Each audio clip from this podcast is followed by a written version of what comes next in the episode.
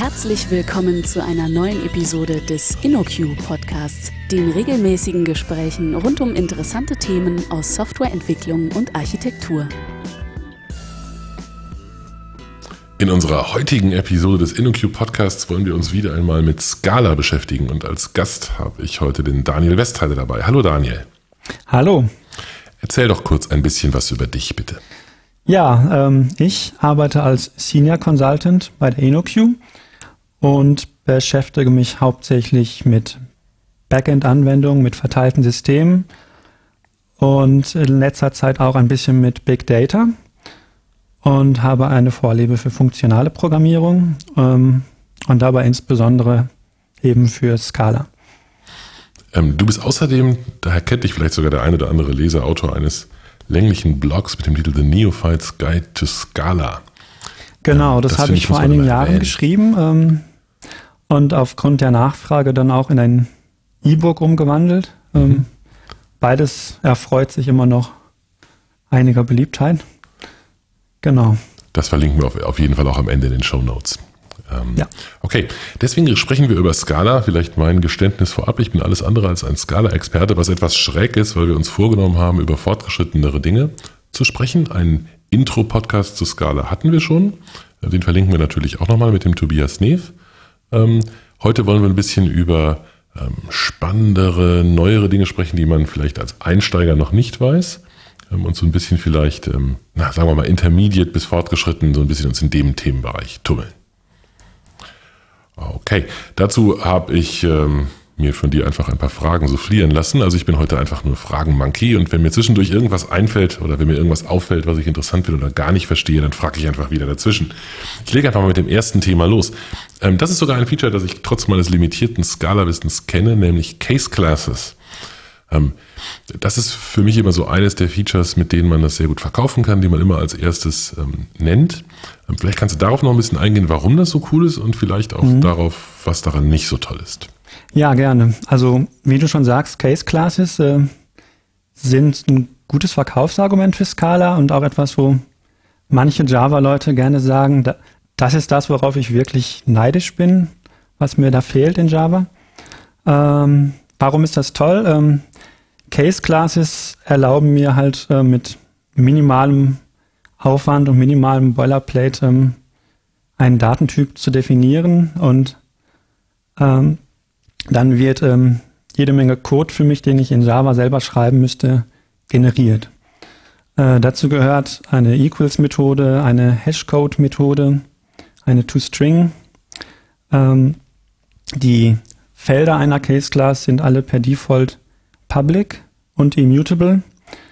Und es wird auch eine Copy-Methode generiert, so dass ich aus einer Instanz einer Case-Class leicht eine neue erzeugen kann, in der ich vielleicht ein Feld oder zwei geändert habe. Dadurch mhm. fallen schon auch viele ähm, Design-Patterns weg, die man eigentlich nicht mehr braucht. Zum Beispiel das, das Builder-Pattern ist in Scala dadurch auch gar nicht so verbreitet. Und eine weitere Sache, die ich mit Case Classes machen kann, ist, dass ich sie im, im Pattern Matching einsetzen kann und destrukturieren kann. Stopp, stopp, stopp. Warum, warum brauche ich kein Bilder-Pattern mehr, wenn ich Case Classes verwende? Also ich kann halt sehr leicht aus einer Instanz äh, eine veränderte erzeugen durch diese Copy-Methode. Mhm. Natürlich ähm, hat man dadurch einen gewissen Overhead, weil man ja eine Kopie erzeugt. Äh, deswegen ist das Bilder-Pattern auch nicht völlig unbekannt in Scala, aber eben nicht so verbreitet, wie man das in Java zum Beispiel hat. Mhm. Okay, ich assoziiere mit dem Bilder-Pattern, dass ich durchaus auch unterschiedliche Typen habe, also im Prinzip so eine Kaskade von Methoden, die im Prinzip ähm, irgendwas erzeugen und dann ähm, etwas zurückgeben, auf dem ich wieder andere Dinge aufrufen kann. Und das muss nicht unbedingt jedes Mal dieselbe Klasse sein. Das könnte durchaus auch eine andere hm, Klasse okay. sein, die zurückkommt. Das äh, hat jetzt mit Case Classes nichts zu tun, oder? Nee, das okay. nicht, genau. Gut. Alles klar. Pattern Matching. Ja, ähm, also Pattern Matching erlaubt mir, wie gesagt, Case Classes zu destrukturieren. Ähm, das ist ziemlich bequem. Ähm, denke, das kennst du auch aus Closure, mhm. dieses Destrukturieren von Datenstrukturen wie Maps oder, oder mhm. Listen. Genau. Ähm, natürlich ähm, hat das aber auch so seine Schattenseiten. Ähm, zunächst einmal die Tatsache, dass alle Felder überhaupt public sind, ist ja schon mal potenziell problematisch. Ähm, in der Objektorientierung haben wir ja gerne eine Kapselung des internen Zustands, während in der funktionalen Programmierung ähm, es ziemlich beliebt ist, Daten und Verhalten komplett voneinander zu trennen. Ähm, und dann würde man eben Pattern Matching benutzen, um auf den Daten zu arbeiten. Ähm, was ein Problem ist, ähm, wenn ich zum Beispiel zu einer Case Class ein Feld hinzufüge oder eins hinwegnehme als Refactoring, dann geht überall dort, wo meine Case Class destrukturiert wird, direkt was kaputt und ich habe viele Compile-Fehler. Mhm. Das ist auf jeden Fall eine Sache, die dann ziemlich mühsam ist. Wenn ich also viel mit Pattern Matching von Case Classes arbeite und was verändere an der Struktur, ähm, habe ich eben auch viele Stellen, wo ich was anpassen muss. Mhm. Ansonsten ähm, sind Case Classes zwar schön bequem, aber was auch nicht ganz trivial ist, ist damit Invarianten der Geschäftslogik durchzusetzen. Ähm, da kann man leicht was falsch machen. Ähm, Kannst du mir mal ein Beispiel geben? Was wäre eine Invariante, die man typischerweise in so einer, in so einer Klasse immer Sagen Sagen wir mal, möchte? wir haben eine Case Class ähm, Point als mhm. Beispiel mhm. mit einer x- und y-Koordinate und unsere Invariante wäre, dass die Koordinaten größer gleich 0 sein müssen. Mhm. Ähm, wenn ich das jetzt durchsetzen will, ist natürlich die einfachste Variante, dass ich ähm, eine Exception im Konstruktor werfe, wenn diese Invarianten nicht eingehalten werden. Mhm. Genau, so Setter oder sowas gibt es ja nicht. Es ist ja alles immutable, das heißt, ändern kann ich das sowieso nicht zur Laufzeit. Also genau, Setter gibt es ohnehin nicht, ähm, mhm. aber im Konstruktor muss ich eben dann dafür sorgen, dass diese Invarianten eingehalten werden. Das funktioniert ja im Grunde dann so, wie man es in Java auch machen würde. Man wirft also zum Beispiel eine illegal argument exception oder etwas in der Art. Ähm, es ist aber eigentlich kein sonderlich idiomatisches Skala, das zu tun. Ähm, in Scala ähm, ist es eigentlich eher so, dass man gerne Errors nicht als Exceptions behandelt, sondern im Rückgabetyp enkodiert. Mhm. Das heißt, ich könnte alternativ meinen Case-Class-Konstruktor als private deklarieren und dann im Companion Object der Case Class Konstruktor Funktionen anbieten, die mir eben nicht ähm, einen Point in diesem Fall zurückgeben, sondern eine Option von Point. Und diese Option wäre halt nur definiert, wenn die Eingabewerte valide sind, wenn die die Invarianten nicht verletzen. Mhm. Und ansonsten wäre die Option ein None, also nicht definiert. Mhm. Ähm, dann würde man mit dieser Option weiterarbeiten Okay. Die, die Option, wenn ich mich richtig erinnere, haben wir im ersten Podcast erklärt als, als Muster. Mhm. Vielleicht sagst du ganz kurz noch was zum Companion Object. Genau, ähm, in Scala ähm, ist es möglich, ähm, da, es, da es so etwas wie statische Methoden in einer Klasse nicht gibt, ähm, kann man für jede Klasse noch ein Companion Singleton Object mit dem gleichen Namen definieren. Mhm. Und das kann dann auch beliebige Methoden, Funktionen, Felder und so haben. Und zwischen diesen beiden ähm, Klassen und dem, zwischen der Klasse und dem Singleton-Objekt besteht eben diese besondere Beziehung, mhm. dass sie auf gegenseitig auch zum Beispiel auf private Felder zugreifen können. Mhm. Und deswegen heißt es Companion Object oder Companion Class, mhm. Je nachdem, okay. in welche Richtung man schaut. Gut. Weitere Schattenseiten von Case Classes? Ja, also wenn ich jetzt denke, ich habe meine Invarianten durchgesetzt, sei es durch Assertions oder durch einen privaten Konstruktor und eine Factory-Methode im Companion Object, dann habe ich wahrscheinlich vergessen, dass es eben diese Copy-Methode gibt. Die Copy-Methode erzeugt ja eine neue Instanz mhm. einer Case-Class, wo ich Felder verändern kann. Und hier kann ich dann natürlich meine Invarianten komplett aushebeln, mhm. wenn, ich, wenn ich Copy aufrufe. Und das wird oft vergessen. Okay. Aber was kann ich tun, um das zu verhindern? Ähm, es gibt ein paar Tricks, die relativ kompliziert sind. Ähm, und dann schreibt man schon wieder viel Code. Mhm. Ähm, deswegen möchte ich auf die jetzt gar nicht eingehen, denn eleganter ist es, dann tatsächlich gar keine Case Class zu verwenden, sondern es gibt ja seit kurzem ein neues ähm, Scala-Projekt für, für Makros.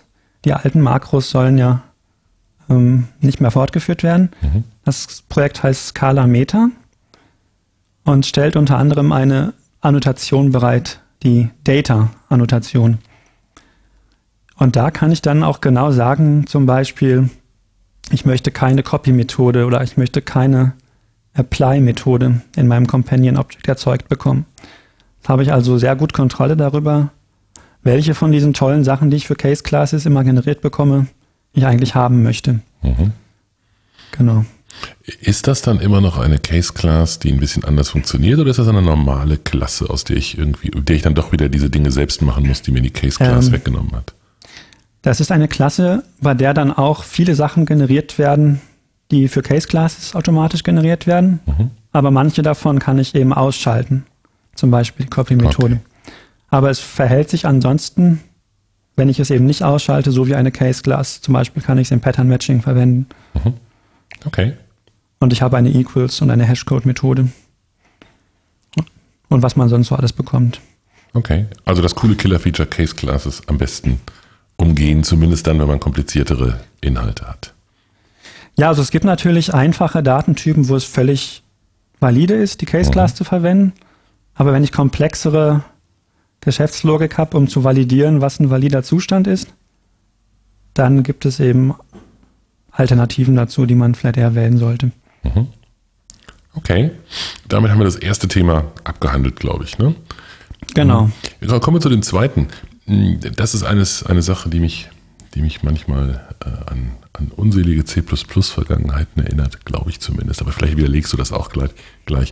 Was hat das mit diesen Implicits auf sich? Also, das musst du mir nochmal erklären. Genau. Ähm, es ist auch so ein Thema, wo viele Leute, die sich mit Scala noch nicht so auskennen, viele Angst vor haben mhm. oder glauben, das ist was ganz Schlimmes. Äh, aber denke, wir nähern uns dem jetzt mal langsam und ich hoffe, dass ich das erklären kann. Mhm. Ähm, zunächst einmal ist es so, dass in der funktionalen Programmierung allgemein, aber auch in der Scala-Community man sehr viel Wert auf Abstraktion legt. Ähm, ein Beispiel dafür ist parametrischer Polyformismus.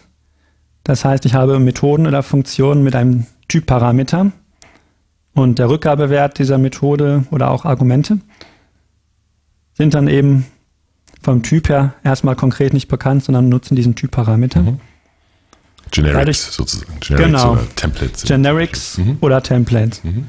Das limitiert mich natürlich erstmal sehr in den möglichen Implementierungen meiner Methode. Der Typparameter A zum Beispiel, wenn ich über den nichts weiter weiß. Ähm, und deswegen gibt es natürlich die Möglichkeit, ähm, Einschränkungen vorzunehmen, zu sagen, zum Beispiel mein A muss ein Untertyp von einem bestimmten anderen Typ sein oder ein Obertyp. Das mhm. sind in Scala Upper oder Lower Type Bounds. Mhm. Und ein Beispiel dafür wäre, A muss ein Untertyp sein von ordered. In Java ist das vergleichbar mit äh, comparable mhm. und ordered ähm, erbt, glaube ich, sogar von comparable, weil es ja eben auch auf der JVM läuft. Ist das alles relativ gut ähm, miteinander verzahnt. Aber dann basiert eben diese Einschränkung für meinen Typparameter auf einer Vererbungshierarchie. Mhm. Aber auch in Java hat man dann natürlich eine Alternative in diesem Beispiel. Es gibt ja auch den Comparator, äh, mhm. von dem man eben nicht erbt, sondern den stellt man für einen bestimmten Typen bereit. Und den muss man dann einer Methode, die etwas vergleichen können möchte, explizit mitgeben als, als weiteres Argument. Mhm. Ähm, in Scala gibt es einen Trade, das ist sowas wie ein Interface in Java, der nennt sich Ordering. Der erbt auch vom Comparator, so viel ich weiß. Und hier wird aber eben das sogenannte Type Class Pattern umgesetzt. Ich erkläre gleich noch, wie das genau funktioniert. Aber die Idee ist eben, dass ich sage, mein Typparameter A, für den habe ich die Einschränkung, dass eine Instanz der Ordering Type Class vorhanden sein muss. Dass der Compiler mir also nachweist, dass eine solche Instanz vorhanden ist. Okay, du musst, du musst, mich, musst aufpassen, dass du mich nicht abhängst. Ähm, mhm. Beziehungsweise ich muss aufpassen, dass du mich nicht abhängst. Eine Instanz einer Type Class ist offensichtlich ein Type. Richtig? Also ist das so, dass die Instanz nee, eine, eine, eine, eine Instanz einer Type Class ist äh, eigentlich ein, ein Wert. Mhm. Und zwar am besten erkläre ich, wie Type Classes überhaupt umgesetzt okay. sind, weil sie in Scala ja tatsächlich nur ein Pattern sind, während sie in einer Sprache wie Haskell ja wirklich ähm, Syntax-Support haben und mhm. im, nicht nur ein Pattern sind. Ähm, Ordering ist ein Trade mit einem Typparameter und der hätte jetzt eben Methoden, äh, die ich implementieren muss für meinen bestimmten konkreten Typen. Ich könnte zum Beispiel ein Ordering für int bereitstellen. Mhm. Das heißt, ähm, dass ich den Ordering Trade äh, erbe oder ein Mixin davon mache. Und den ähm, weise ich einem Value zu, der aber ein Implicit Value ist. Und eine Funktion, die nun ähm, sagt, sie braucht den Nachweis, dass eine Ordering-Instanz vorhanden ist, die hat eine Implicit Parameter List. In Scala kann ich ja mehrere Parameterlisten haben in einer Methode und die letzte davon, die kann das Implicit Keyword haben. Und das heißt dann, dass der Scala Compiler die ähm, Parameter in dieser Liste ähm, eben anhand von definierten Implicits sucht. Ich kann zum Beispiel lokal in meiner Klasse diesen Implicit definiert haben, einen Implicit Value vom Typ Ordering of int. Und wenn ich nun irgendwo eine Methode dann habe, die generisch ist, aber ein Ordering of a, a ist der Typparameter, erwartet, dann rufe ich diese Methode, die vielleicht eine Liste von a erwartet, mit einer Liste von ints auf, dann weiß der Scala-Compiler, dass er eben ein implicit Ordering of int finden muss. Soweit klar? Mhm. Ich versuche das nochmal zu rekapitulieren, soweit ich das kapiert habe. Implicit ist sozusagen dieses Coercion-Feature, ne? dass mir, dass das passende, den passenden Konverter sozusagen sucht, wenn ich irgendwas brauche, was ich nicht habe, aber wenn ich jemanden habe, der mir das liefert, was ich brauche, auf Basis dessen, was ich habe, dann kann ich das benutzen, um das zu erzeugen oder so ähnlich. Das war jetzt Genau. In keiner Weise besser als deine Erklärung, aber das ist, was mir gerade durch den Kopf gegangen ist. ähm, also, und in diesem Fall bräuchte ich etwas, das sozusagen äh, für meine Klasse eine bestimmte Spezialisierung hat, aber eben nicht in meiner Klasse. Ne? Also sonst, das ist eben. Ganz genau. Also mhm. der, äh, das Tolle an diesem ganzen Pattern ist eben, dass ich Verhalten wie Ordering oder auch andere Sachen definieren kann für Typen, die ich nicht selber kontrolliere. Zum Beispiel könnte ich auch ein Ordering für Date-Time erzeugen. Und ich muss dann natürlich nicht Date-Time von irgendetwas ableiten, das kann ich ja gar nicht. Genau. Mhm. Sondern ich erzeuge das eben außerhalb. Mhm. Das ist eigentlich auch gar nicht so unterschiedlich zu Protocols in Clojure zum Beispiel. Mhm.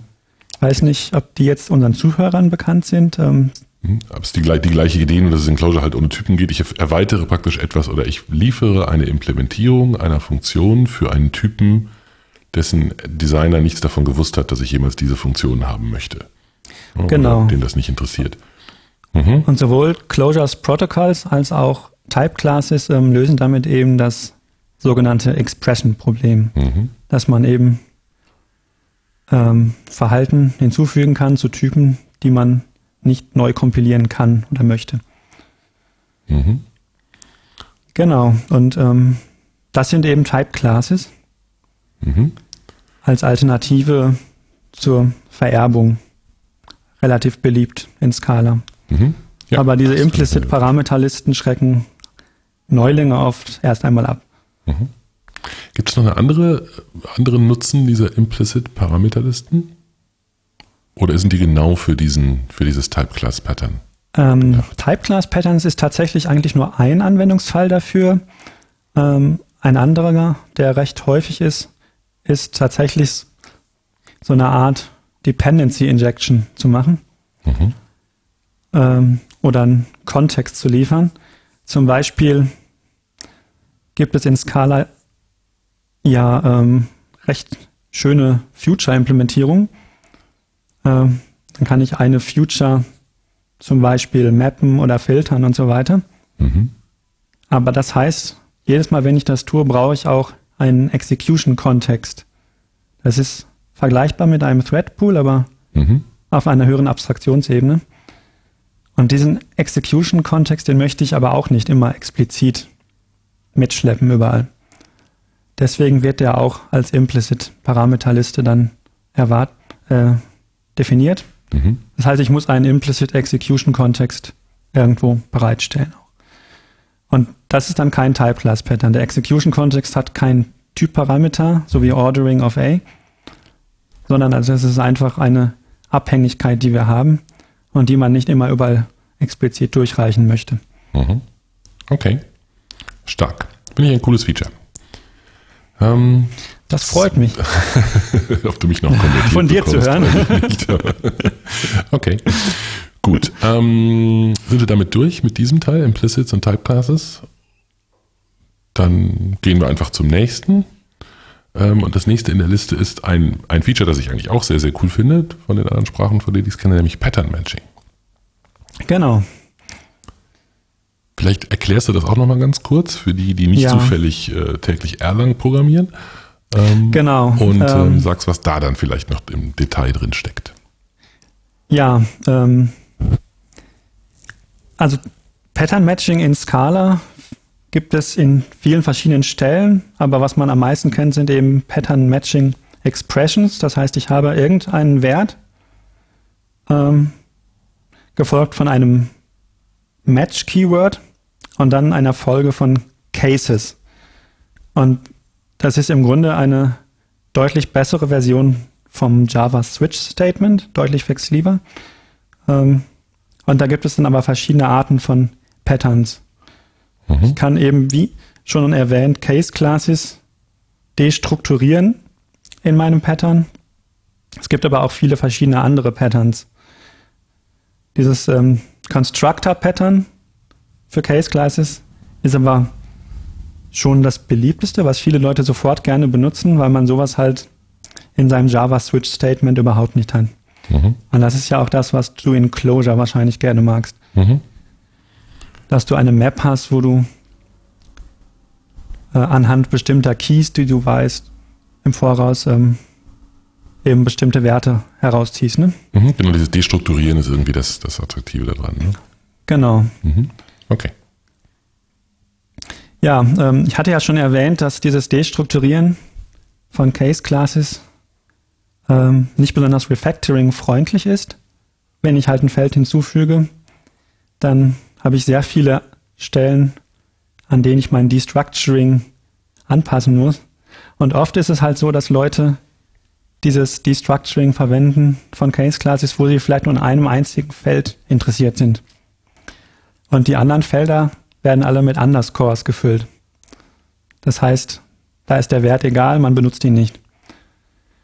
Ähm, wenn man aber wirklich nur in einem Feld interessiert ist, kann man das eben verhindern, dass man beim Refactoring so viel anpassen muss. Zum Beispiel gibt es auch ähm, typisierte Pattern in Scala. Das heißt, anstatt des Destrukturieren sage ich einfach in meinem Case, ich erwarte etwas von einem bestimmten Typen. Das sieht dann so ähnlich aus, wie wenn man einen Typ ähm, deklariert in einer Parameterliste. Also zum Beispiel foo Doppelpunkt bar. Und mhm. das würde halt genau dann matchen, wenn eben der Wert, auf den ich matche, genau diesem Typ entspricht. Und so habe ich eben nicht diesen ganzen Underscores für jedes Feld, an dem ich eigentlich gar nicht interessiert bin. Mhm. Lege ich dann explizite Typen an für das, was mich interessiert? Also muss ich dann einmal Typhierarchie rumfummeln oder? Also typischerweise ähm, ist der Typ, an dem man interessiert ist, oder andersherum. Ich habe vielleicht eine Funktion, deren Input irgendein Obertyp ist. Mhm. Und in meinem Cases möchte ich dann die verschiedenen Fälle abfrühstücken. Mhm. Verstehe. Anstatt eines Instance of mache ich sozusagen das richtige. Genau, das Matching. ist eigentlich dann nur ein besseres Instance of. Mhm. Aber intern findet hier natürlich auch ein Instance of Check statt. Nur mit freundlicherer Syntax. Mhm. Okay. Genau. Aber andere Fallstricke, die es beim Pattern Matching gibt, ist ähm, das sogenannte Variable Pattern. Mit dem matcht man im Grunde auf alles. Man bindet also den Wert, auf den man, gegen den man matcht, nur an einen bestimmten Namen. Das ist oft auch gewollt, aber was ich oft gesehen habe, ist, dass der Name, den man hier verwendet in dem Variable Pattern, einer ist, den man auch schon außerhalb seiner Pattern Matching Expression äh, definiert hat. Ein Value zum Beispiel. Mhm. Und die Annahme ist dann, dass man genau gegen den Wert dieses Values matcht. Das ist aber nicht der Fall. Denn ähm, innerhalb der Pattern Matching Expression ähm, findet hier ein, ein Shadowing dieser schon definierten Variable statt. Das heißt, äh, ich weiß eigentlich dann gar nichts mehr von dieser außen definierten Variable, kann nicht mehr auf sie zugreifen in dieser Weise. Und lösen kann ich das aber durch ein sogenanntes Stable Identifier Pattern. Wenn ich also gegen einen ganz bestimmten Wert matchen möchte, der schon einer, einem Value zugewiesen ist mhm. mit einem Identifier, mhm. dann kann ich ähm, in meiner Pattern Matching Expressions Backticks um diesen Namen herum verwenden. Das ist dann ein Stable Identifier Pattern. So kann ich eben sicherstellen, dass ich hier kein, ähm, kein Shadowing habe von einem Namen, der schon außerhalb der Expression verwendet wird. Mhm. Okay. Ja, weitere Fallstricke ähm, finden sich mit generischen Datentypen, zum Beispiel ähm, Listen. Das ist ein häufiger Fall, den ich gesehen habe. Liste hat halt auch einen Typparameter A, List of A. Mhm. Und nun schreiben Scala-Neulinge gerne Funktionen, die eine List of A bekommen, tatsächlich, wo sie dann aber matchen möchten in ihren Cases. Im Fall, dass es eine List of String ist, mache etwas Bestimmtes. Mhm. Wenn es eine List of Int ist, mache etwas anderes zum Beispiel. Und wir sind uns einig, dass sie damit eigentlich fundamental völlig recht haben und das gefälligst funktionieren müsste. Genau. Äh, leider funktioniert das natürlich nicht. Äh, so wie Java ja auch. Ähm, hat Scala ähm, das Feature der Type Erasure. Mhm. Feature ist gut. Sage jetzt mhm. bewusst Feature, weil, äh, weil es ja auch, auch was Gutes an sich hat. Aber in diesem Fall äh, fällt man damit eben schnell auf die Füße. Mhm. Das heißt, die Liste ist einfach zur Laufzeit immer eine Liste vom Typ Object mhm. oder in Scala AnyRef. Und das heißt, die Information ist eben gar nicht mehr da, ob das jetzt ein String oder Int ist. Ähm, das gibt einem einen Compiler Warning, aber es schlägt nicht zur Compile-Zeit fehl, so ein, so ein ähm, Pattern Matching zu machen. Das heißt, man bekommt dann vermutlich sehr unerwartete Ergebnisse. Mhm. Was kann man da tun? Ähm, die Lösung besteht in sogenannten Class Tags. Ähm, Im Grunde haben die auch die Form von Type Classes. Ein Class Tag hat nämlich auch einen Typparameter T. Und ich muss einfach nur erstmal dafür sorgen, dass dieser Class Tag verfügbar ist, indem ich an meiner Methode für den Typparameter A oder T einen Implicit Class Tag anfordere. Also, dass der Scala Compiler weiß, ein, ein Class Tag ist verfügbar. Mhm. Dann kann ich in dem Pattern Matching eben den Class Tag mir holen zur Laufzeit und kann den vergleichen mit, mit dem Typen String oder Int um sicherzustellen, dass ich eben hier eine Liste von String habe. Mhm. Das ist natürlich Reflection. Ähm, und es ist eine Lösung, die funktioniert, aber besser ist es natürlich zu vermeiden, dass man überhaupt so ein Pattern-Matching benötigt. Mhm. Ja, also im Prinzip hat man sich ein kleines eigenes Typsystem daneben gebastelt. Ne, so zur Laufzeit genau. verfügbares. Ein ja. bisschen schräg fühlt sich das sicher schon an. Genau. Okay. Gut, aber noch Dinge, die wir zu Pattern Matching sagen können? Ja, der beliebte Match Error, den bekommt man, wann immer man ähm, ein Pattern Matching macht, wo man nicht alle möglichen Fälle abgedeckt hat. Mhm. Ähm, das ähm, passiert recht häufig, wenn man komplexe Patterns hat und einen Default-Fall vergisst. Also man kann natürlich immer als letzten Case ähm, einfach ein Variable Pattern oder einen Underscore nehmen, um sicherzustellen, dass man alle Fälle abgedeckt hat. Dann muss man sich halt überlegen, was das Verhalten in dem Fall sein soll. Ähm, aber es gibt bestimmte ähm, Datentypen, mit denen Pattern Matching wirklich gut harmoniert, ähm, wo man dann auch vom Compiler noch mehr Hilfe bekommt, nämlich eine Warnung, dass man gar nicht alle Fälle abgedeckt hat. Und das sind ähm, sogenannte algebraische Datentypen. Das sind Datentypen ähm, wie Option, mhm. der genau aus zwei verschiedenen Fällen besteht, Sum oder None. Aber ich kann solche Datentypen auch selbst definieren. Aber der Clou an dem Ganzen ist eben, dass so ein Datentyp wie zum Beispiel Option ähm, als sealed markiert ist. Also das Keyword sealed sagt mir, oder sagt dem Scala Compiler vielmehr, ähm, dass es nur genau die Untertypen mhm. geben kann, die in diesem Source-File definiert sind. Und dadurch ähm, hat er eben dann auch mehr Informationen und, und kann einem sagen, ähm, dass man ein, einen oder mehrere Fälle vielleicht nicht abgedeckt hat. Mhm. Ergibt Sinn. Okay. Sonst noch was? Äh, Fallstricke glaube ich nicht mehr, aber mhm. eine Sache, die vielen Leuten unbekannt ist, ist ähm, zum Beispiel ähm, die Tatsache, dass es auch Pattern-Alternativen gibt, die man mit dem Pipe-Symbol ausdrücken kann. Das heißt, ich kann in einem Case mehrere Patterns quasi als OR-Verknüpfung machen mhm. und muss die eben nicht jeweils als eigenen Case ähm, mhm. runterschreiben. Das kann natürlich auch einiges an, an wiederholtem Code ähm, verhindern. Mhm. Und was auch interessant ist, dass man eben eigentlich auf beliebige Datentypen destrukturieren kann, nicht nur Case Classes, denn es gibt auch das sogenannte Extractor Pattern. Wenn ich einen Extractor geschrieben habe, kann ich den eben in einem Pattern verwenden. Und ein Extractor ist letztlich nur ein Objekt oder auch eine Klasse ähm, mit einer sogenannten Unapply-Methode, die dann eine Option zurückgibt. Aber das im Detail zu beschreiben, ähm, ist wahrscheinlich jetzt zu viel für diesen Podcast. Mhm. Ähm, da habe ich in meinem Blog aber auch zwei Beiträge zu, die das ausführlich beschreiben. Okay.